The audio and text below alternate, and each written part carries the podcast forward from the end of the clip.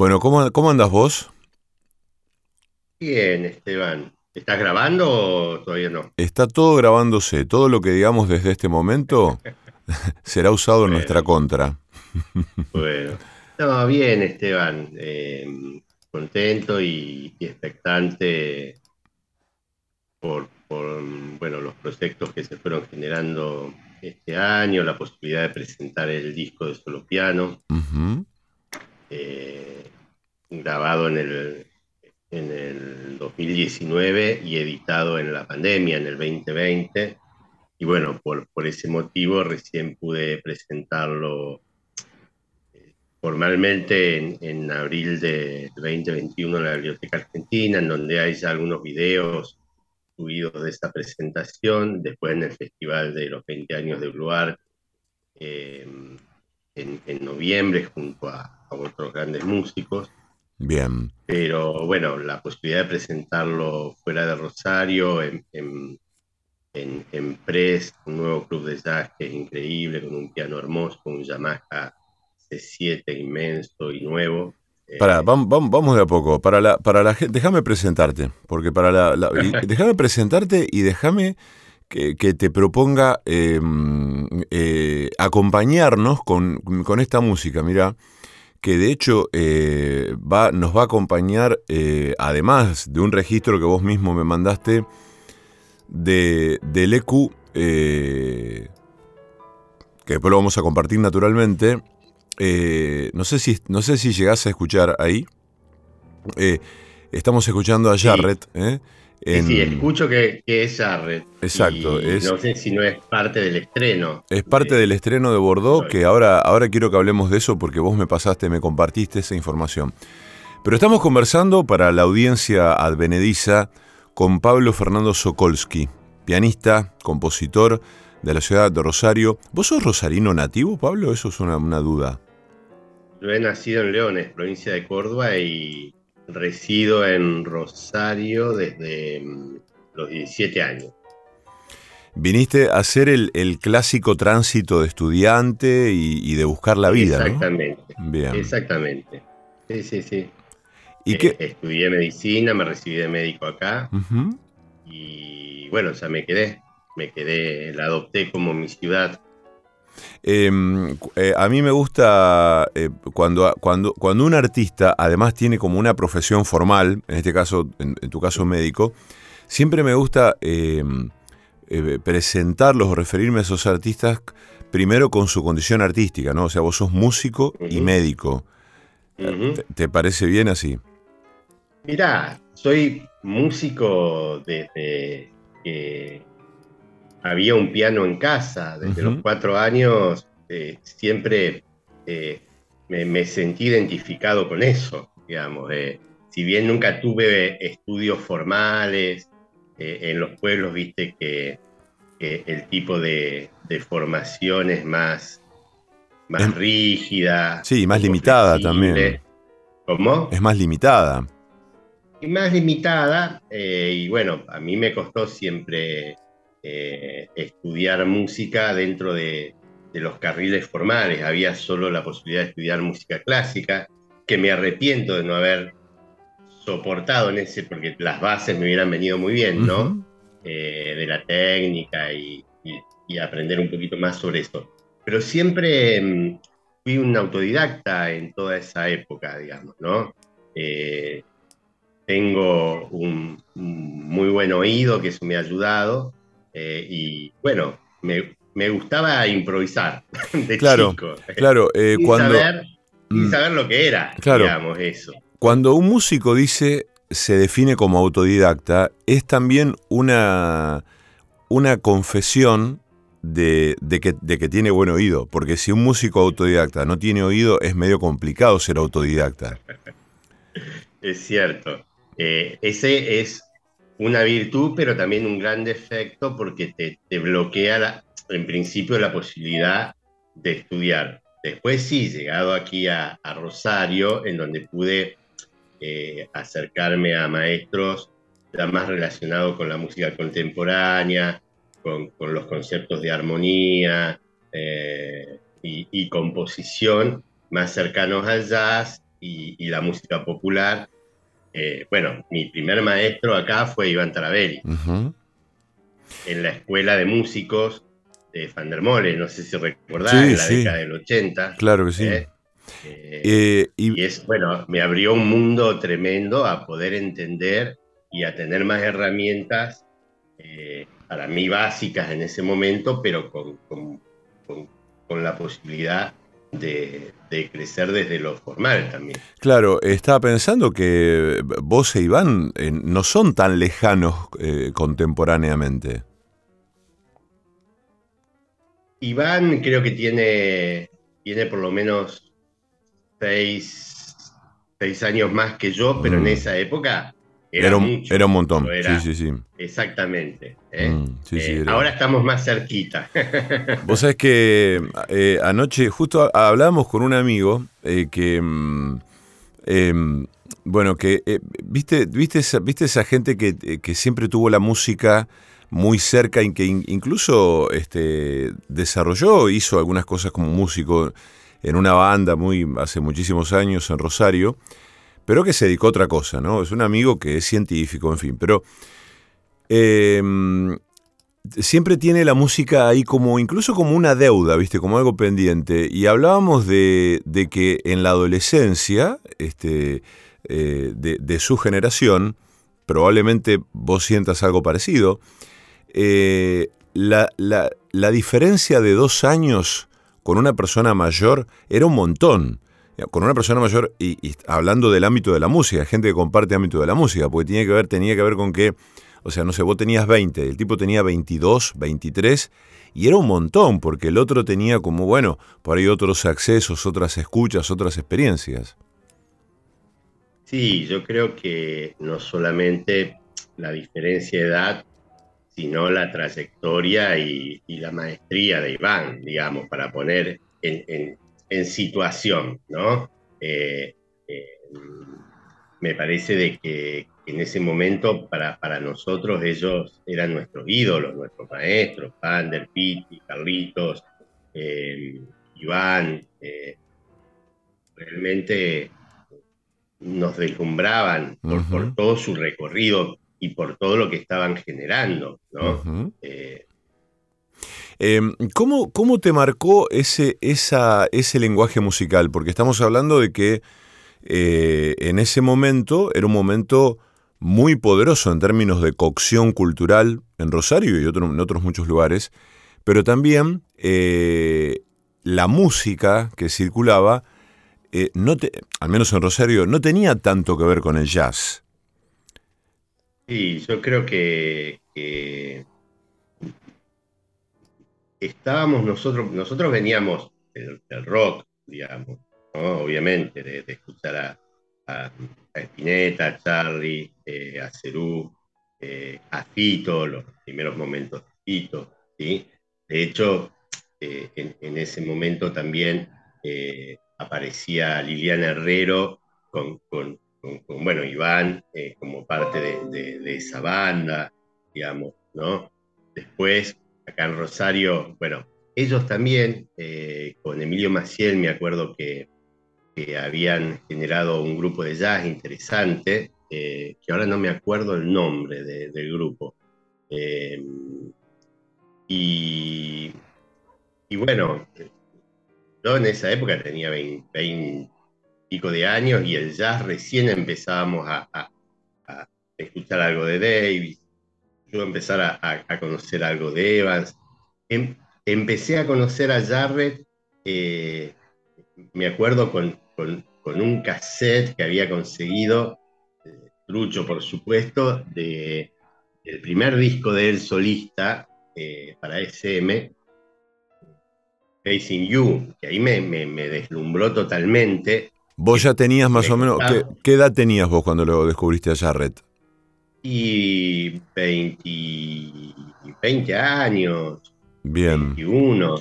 ¿eh? ¿Y qué, eh, ¿qué generó esa descubrí, No, descubrí ese disco, o sea, no, mm. todavía no, no conocía eh, los, los estándares, digamos, el trío americano que nació en el 83 yo todavía ni, lo había escuchado, digamos, lo descubrí mucho después, a, toda esa... Tampoco había tanta información en esa época. No es como ahora que se estrena, se estrena el disco y ya lo podemos escuchar. Eh, no había acceso. ¿eh? Em, ¿Dónde está la, clave de la fascinación que nos generan algunas escuchas?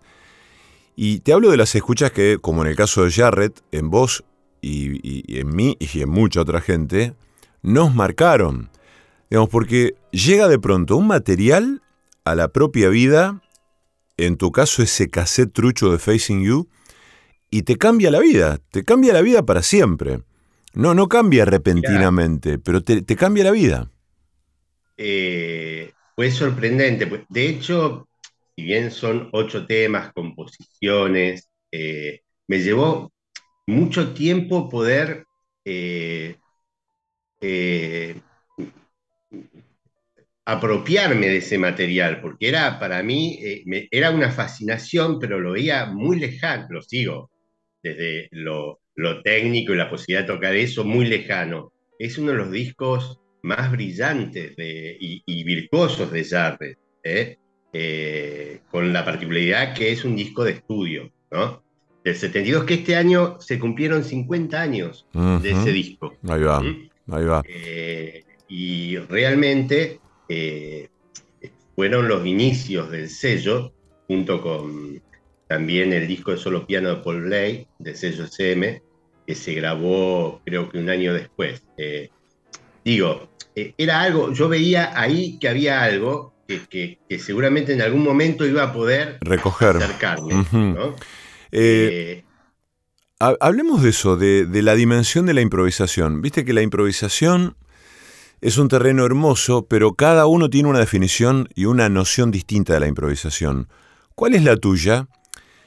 Eh, te, voy a hacer varias preguntas en, una, digamos, vos anda, anda, viendo, pero digamos, ¿cómo, ¿cómo se da la improvisación en vos? Hay una cosa que suele decirse acerca de la improvisación y es que, no, la improvisación es posible cuando, bueno, quien improvisa tiene cierta base de tal cosa, o sabe para dónde va, o sabe de dónde viene, o tiene algunas herramientas, etc. Eh, la mayor parte de los conciertos de Jarrett son improvisaciones. Y la improvisación, en, en, su caso, es algo que a los que amamos a Jarrett más nos conmueve.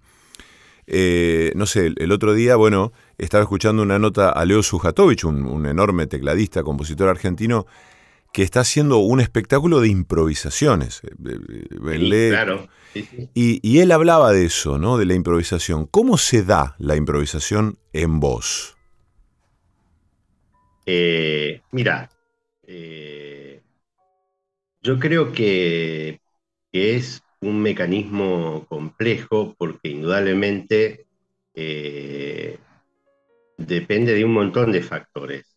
En principio, eh, muchas veces puede ser una manera de, de, buscar cierta libertad y la posibilidad de, de, experimentar y de, poder eh, liberarse eh, sin, entre comillas, ataduras, ¿no? eso puede generar como cierta limitación en, la, eh, eh, en la expresividad, en, un montón de aspectos. A mí me pasó, con un ejemplo te lo planteo, cuando grabé el solo piano eh, en Buenos Aires, fui con, con, composiciones, obviamente con, espacios para la improvisación, con algunas ideas para improvisar, ¿sí? Con, versiones de, otros autores también para, darle mi, lectura. Y en un momento donde veía que, me sentía tenso, de que, por ahí estaba un poco rígido, digo, mira, grabá que voy a improvisar, no importa, después vemos qué hacemos con esto. Eh, bueno, el primer tema, La salvación de lo bello, fue un momento que yo necesité despojarme de, todo eso que había traído, decir, bueno, necesito un, momento para, para liberarme y para, para, para tocar suelto, digamos, ¿no? lógicamente que ahí, cuando uno después lo escucha, ¿cómo fue que, salió esto? Digamos, ¿no? Bueno, empezás a analizar y ves que hay influencias, hay cuestiones que uno viene trabajando, eh, pero es necesario a veces ese momento para enfocarse en, no sé si la inspiración, sino en un momento entre lúdico y, en otro estado, ¿no? Eh, eh, un estado que, que, uno no esté atado a demasiadas cosas. Eh, Jarrett lo plantea de, él, plantea que la improvisación no deja de ser una composición espontánea. Claro. muchos también lo, mm. plantean así. Em, y, él, él, si querés después lo profundizamos, en sus solo pianos de improvisación pasa por diferentes etapas. Sí, sí, sí, sí, claramente. Hasta, Radiance, la mayoría de, de, los solo pianos eran versiones muy largas, extensas, ¿sí?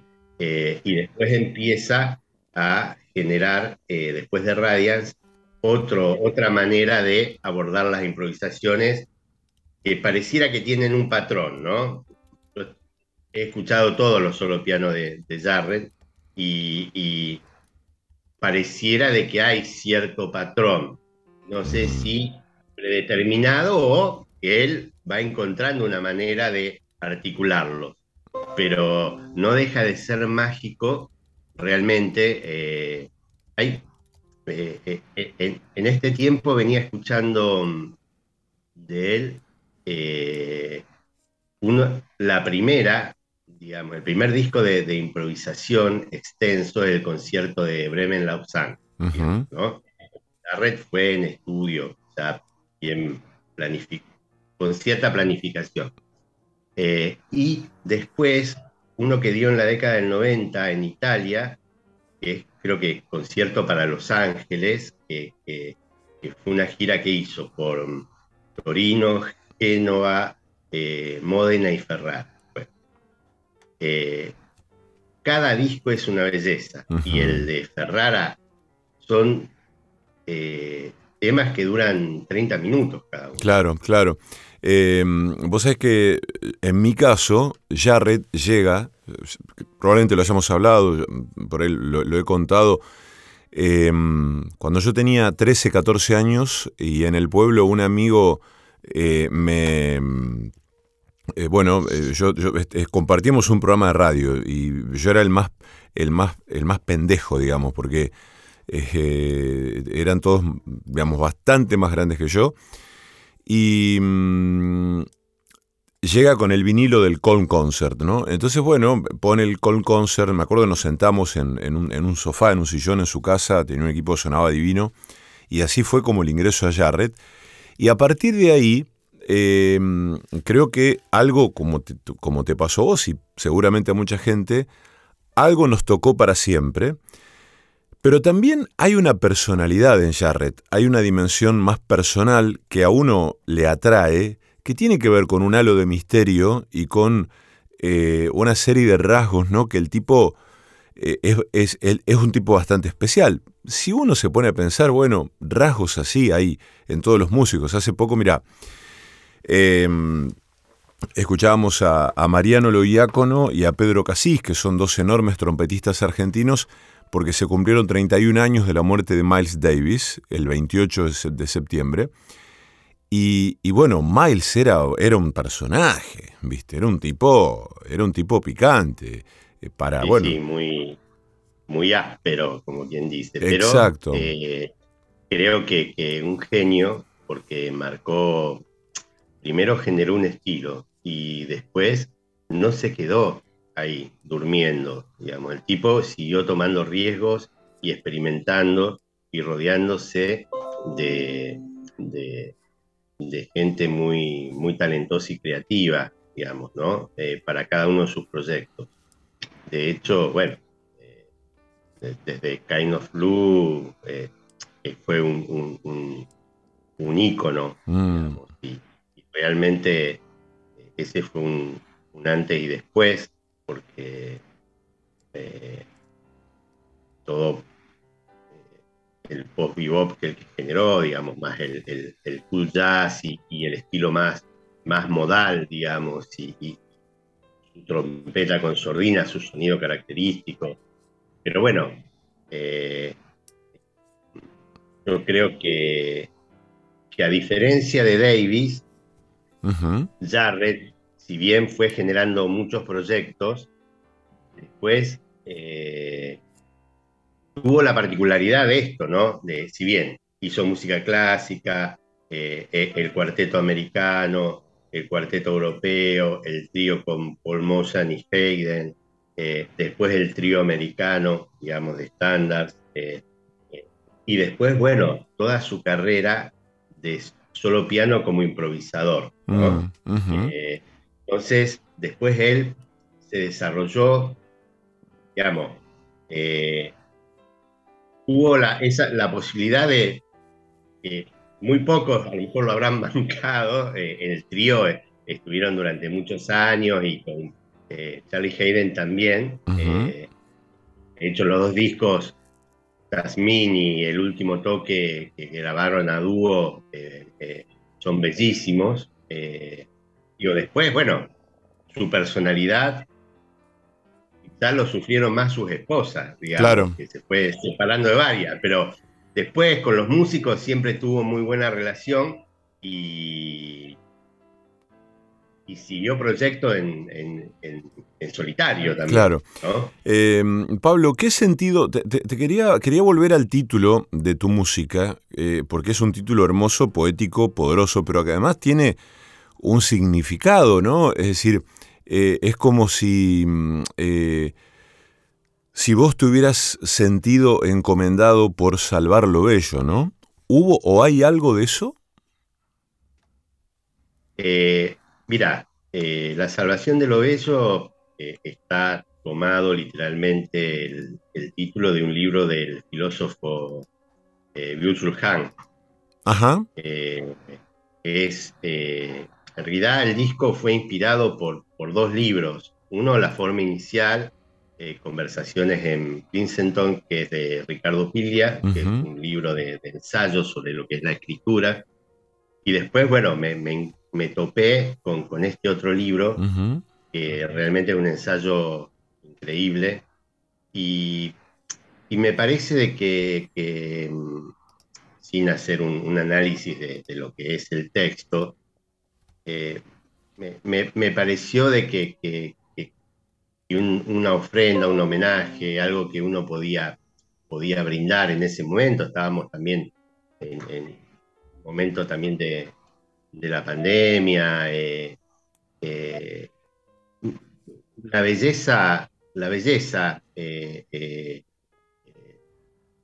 es lo que no, nos puede generar algo de salvación en torno al caos, en torno a, el horror, en tanto a, tanta desazón. Me parece que la belleza, no la belleza pulida, eh, la, belleza cruda y perfecta, digamos, lo, lo, que, es genuino. Claro, ¿no? Sí, eh, justamente una idea de la belleza que tiene que ver con, mucho de lo que abarca la improvisación, ¿no? Que es un poco el, la desnudez y, y, la espontaneidad, ¿no?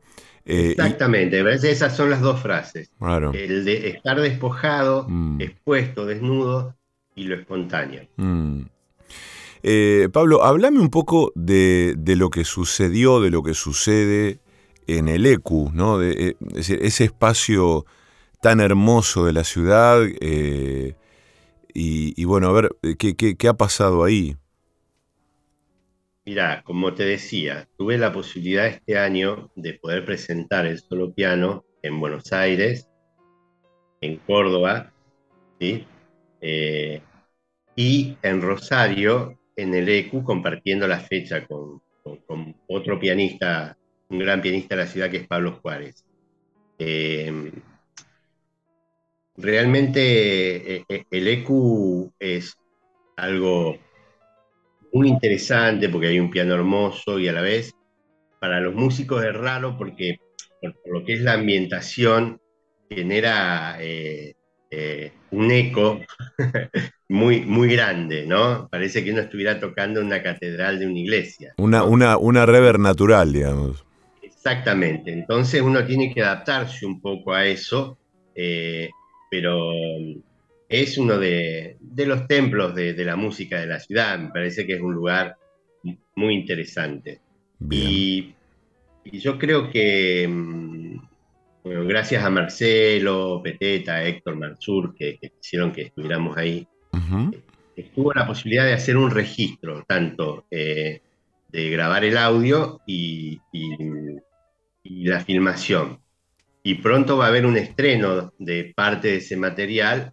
Eh, eh, y bueno, seguramente ya van a estar al tanto. Me parece de que, mm, allí, bueno, casualmente, uno de los temas que yo elegí para el concierto y para para la edición eh, es un tema compuesto por Jarrett, que se llama Pryor, de la década del 70, y bueno, ahí le, hago un, homenaje. ¿Por qué estamos hablando de Jarrett? me parece de que eh, la, muerte de Davis nos agarra muy pibes a nosotros, sin saber lo que, lo que es eso, sin, sin estar interiorizados.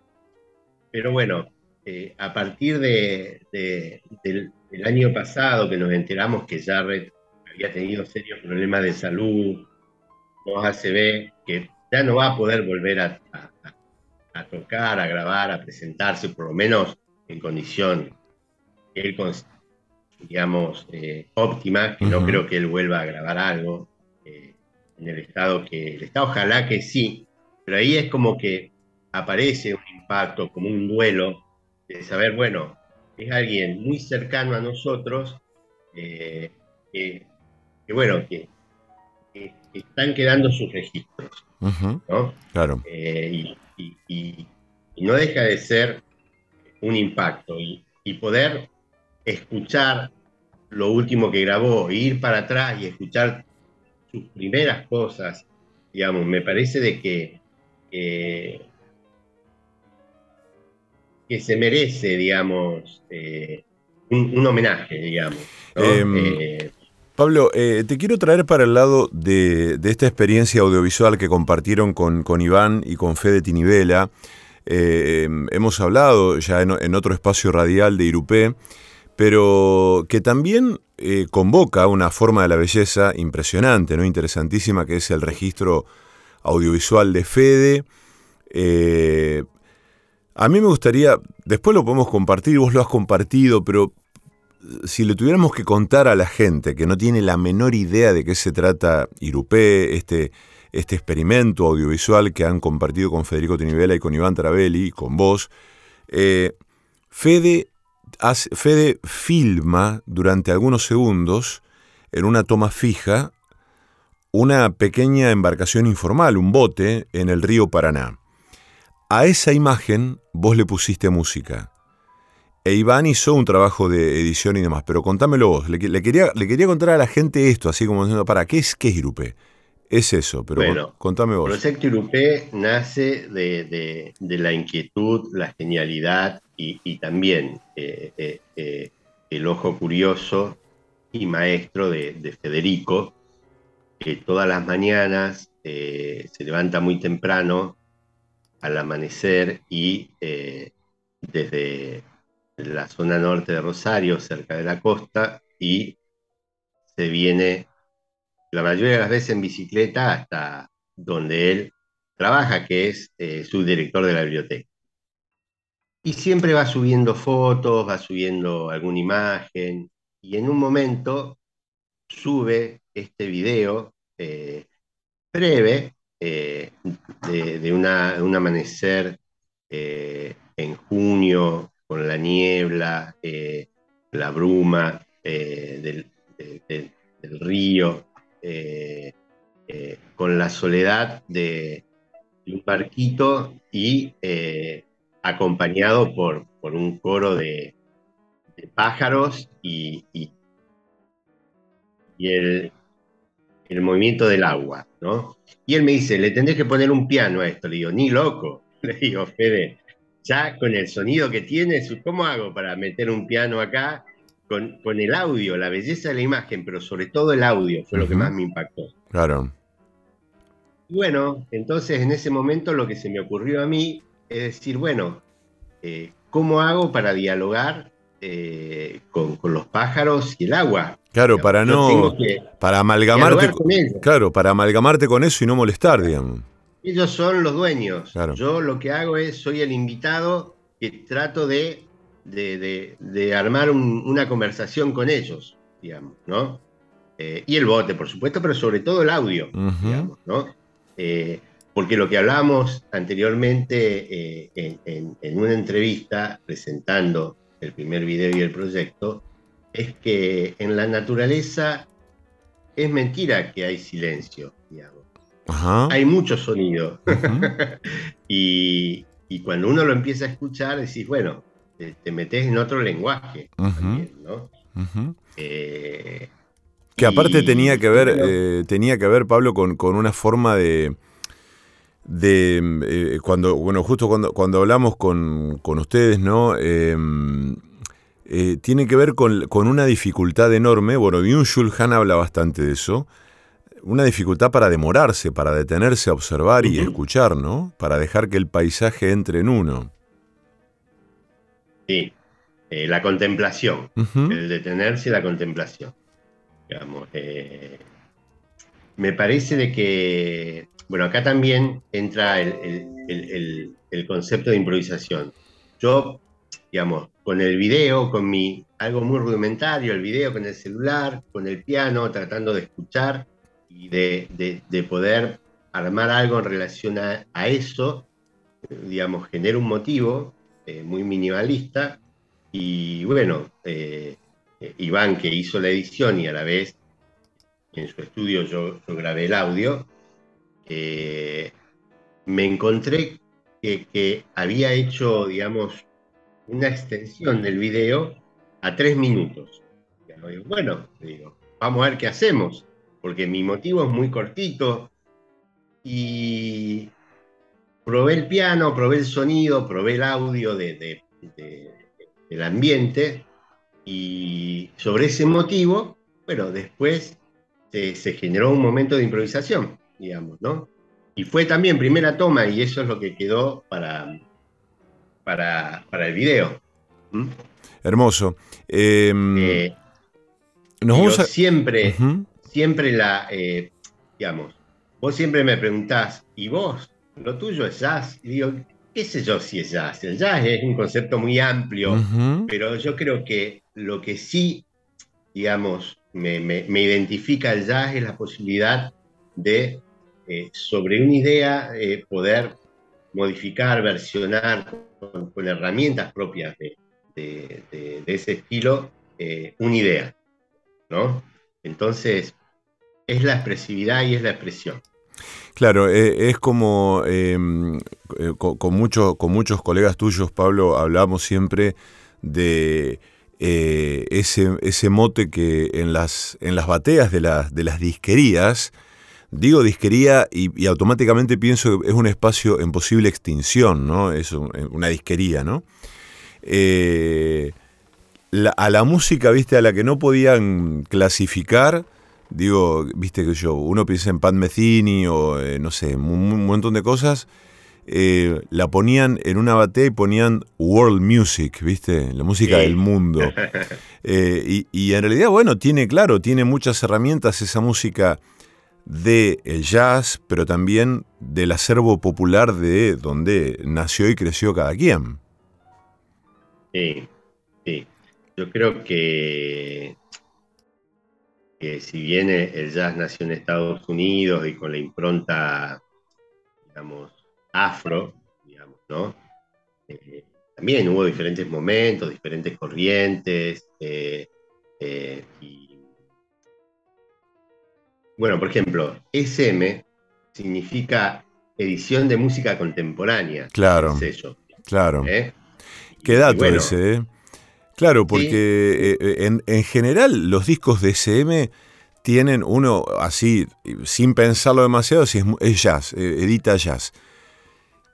Sí, pero qué sé yo, vos me acuerdo cuando me, eh, pasaste ese piano, estábamos en pandemia y me, mandaste a, Dominic Vania. Eh, eh, lo editó SM, si no me equivoco, ¿verdad? Exactamente, sí, sí, claro. Bueno, es un, disco de SM. Hermoso, Lonely Shadows. Y, y es justamente esto, uno no podría aseverar así con tanta soltura que se trata de jazz. Sí, ese disco puntualmente a mí fue uno de los que me marcó mucho, eh, por, él viene de una formación clásica, eh, Dominic, y,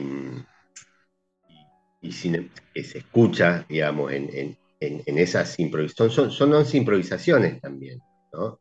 Eh, las del disco. Y, pero a la vez encontrás algo de, de, las herramientas del jazz todo el tiempo, digamos, sin ser estándar, digamos, quiero decir, de que, que, tiene esa, esa amplitud de, lo que es la música creativa eh, y, de la improvisación, ¿no? Eh, con mucho lirismo, ese disco eh, es un disco bellísimo porque hay mucho lirismo. Sí, no, no, es, tremendo, es una, cosa, yo siempre lo, pongo acá, Pablo, así que gracias a vos a que me arrimaste ese, material. Em, eh, escúchame, hablemos de, Villa María, ¿qué se viene ahí para vos próximamente? Bueno, eh, ahora el jueves 6 de octubre me invitaron a participar de un gran festival de, Villa María, que tiene que ver con, un aniversario del nacimiento de la ciudad, en donde eh, eh, hay muchísimos artistas invitados de, todo el país, en un montón de, estilos. ¿sí?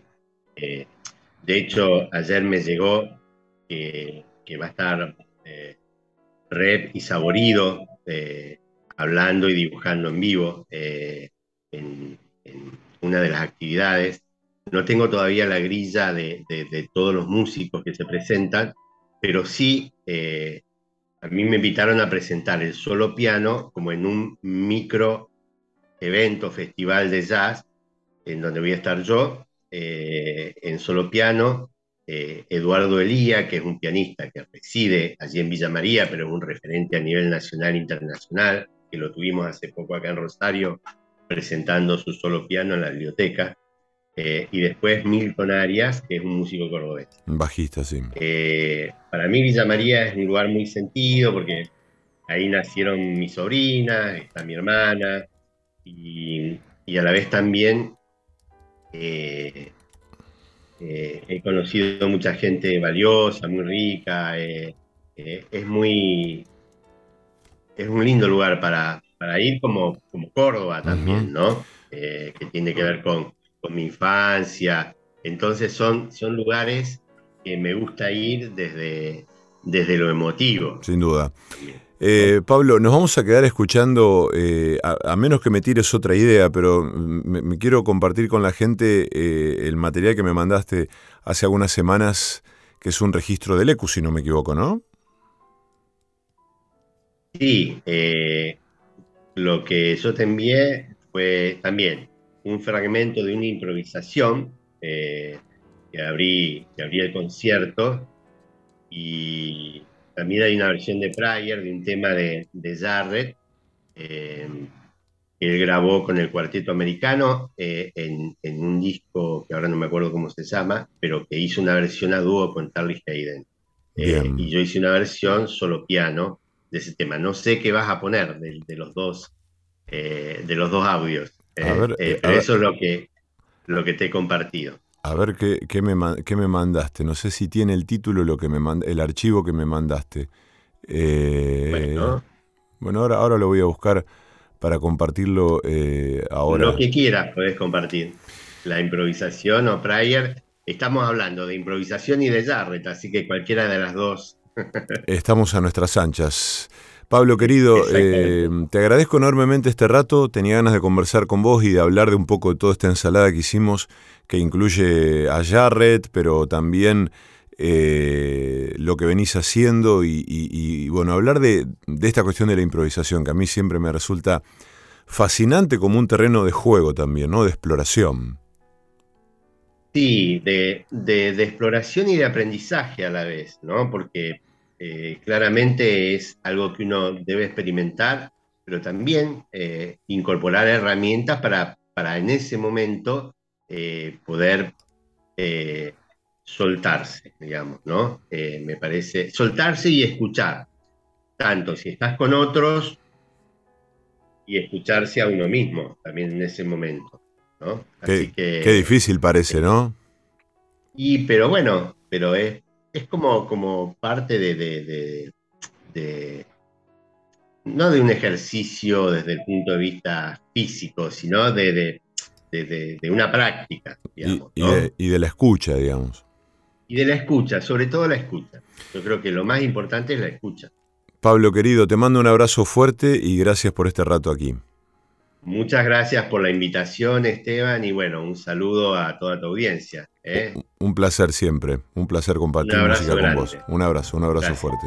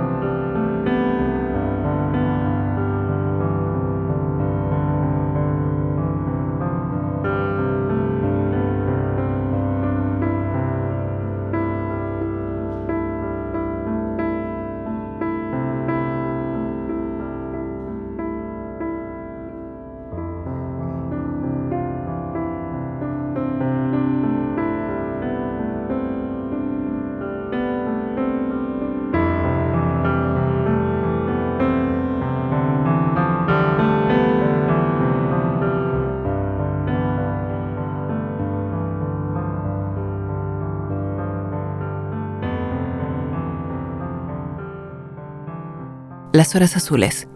El sonido inequívoco de la radio. El perseguidor.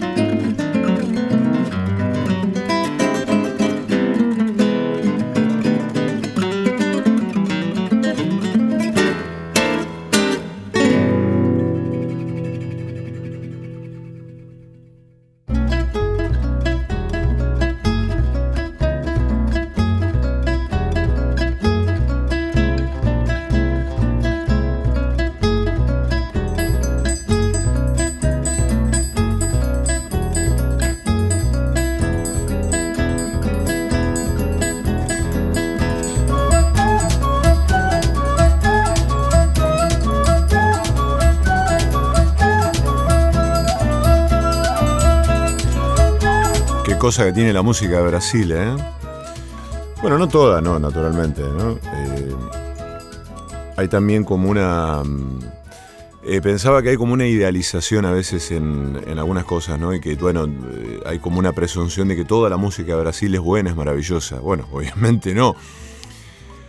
lo que pasa es que también uno decide quedarse con algo, ¿no? Uno se relaciona con un recorte de la cosa. Me acuerdo una vez fui a Brasil y bueno, me di cuenta que la música que se escuchaba en las radios, la música que, nos circulaba, así como en un cotidiano, no era la música que me gustaba de Brasil. Y digo, ah, bueno, acá sí, obviamente hay otra música, ¿no? Em, pero bueno, la que nos gusta está buena y, tiene esa cosa, ¿no? De, de, de, onda, qué sé yo, de swing. Bueno, esto que estamos escuchando es un guitarrista que nació en Madureira, es un suburbio de clase trabajadora de, Río de Janeiro. Eh, se llama Carlos Altier de Sousa Lemos Escobar. Es un hombre de piel, de piel blanca, ¿no? Con lo cual el apodo de Carlos Altier G. Sousa Lemos Escobar era gringo, así lo llamaban, gringo. Pero él decía ese, ese apodo que se usaba hacia él, lo decía como Ginga. Entonces el, nombre de este, de este guitarrista es Ginga, así lo van a encontrar, Ginga. Su tío le enseñó a tocar la guitarra cuando tenía 11 años, empezó a componer con 14 años. En el año 1967 tenía 17 años y su canción So So Solid Down logró la primera ronda eliminatoria en el segundo Festival Internacional de Cansao de la, de la Regi Globo, ¿eh? en el Festival Internacional de la Canción. Em, bueno, ya de más grande empezó a estudiar un poco más, todo, pero eh, este, este es el, guitarrista que escuchábamos recién, ¿no? Y lo tenemos aquí de fondo. Y vamos a escuchar eh, otra música suya, Ginga el hombre blanco en, el suburbio carioca. ¿eh? Em, en un rato les quiero leer un poema de una poeta, este, ya les voy a contar un poco más, pero les quiero, contar, les quiero leer un poema de Verónica Peñalosa. Eh, tenemos un momento de lectura aquí en El Perseguidor y mientras nos quedamos escuchando la música de Ginga. Ahí va.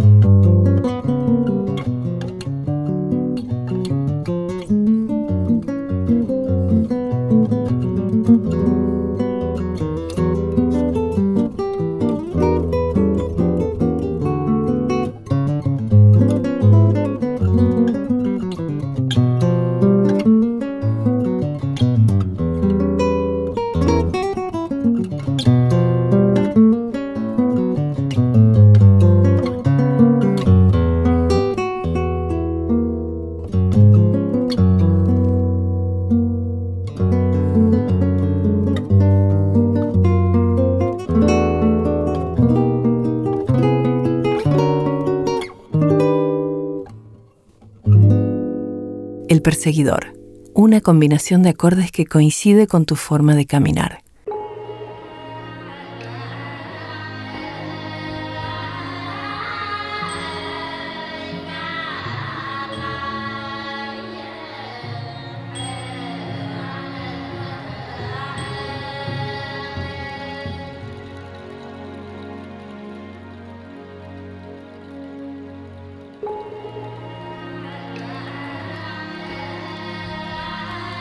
Bueno, eh, mira, viste cuando antes hablamos con Pablo Sokolsky acerca de, la música medio indefinible, mira, este tipo, si hay alguien que hizo música inclasificable es Pat Metheny. ¿eh? Este disco es del año 1992, se llama Secret Story. Y en todos sus discos, en buena parte de sus discos, aparecen así como estas voces, estos coros, ¿no? Como si fuesen de indígenas, ¿no? Como si fuesen también voces de niños instrumentación así de percusión por momentos africana, uno lo define de esa manera, ¿no? Pero eh, este es el resultado de esa música fascinante, hermosa de Pat Metheny. Eh, este disco es hermoso y siempre me gusta un tema que aparece eh, en este disco para, para leer, para, porque me parece que el tema tiene así como un nivel de, de, no sé cómo decirlo, de drama, como una, una densidad hermosa. Y voy a utilizar, voy a, voy a acompañarme para, para la lectura de este poema de Verónica Peñalosa con esta música de Pat Metheny que eh, se llama The Truth Will, will Always Be. ¿eh? Eh, y así suena.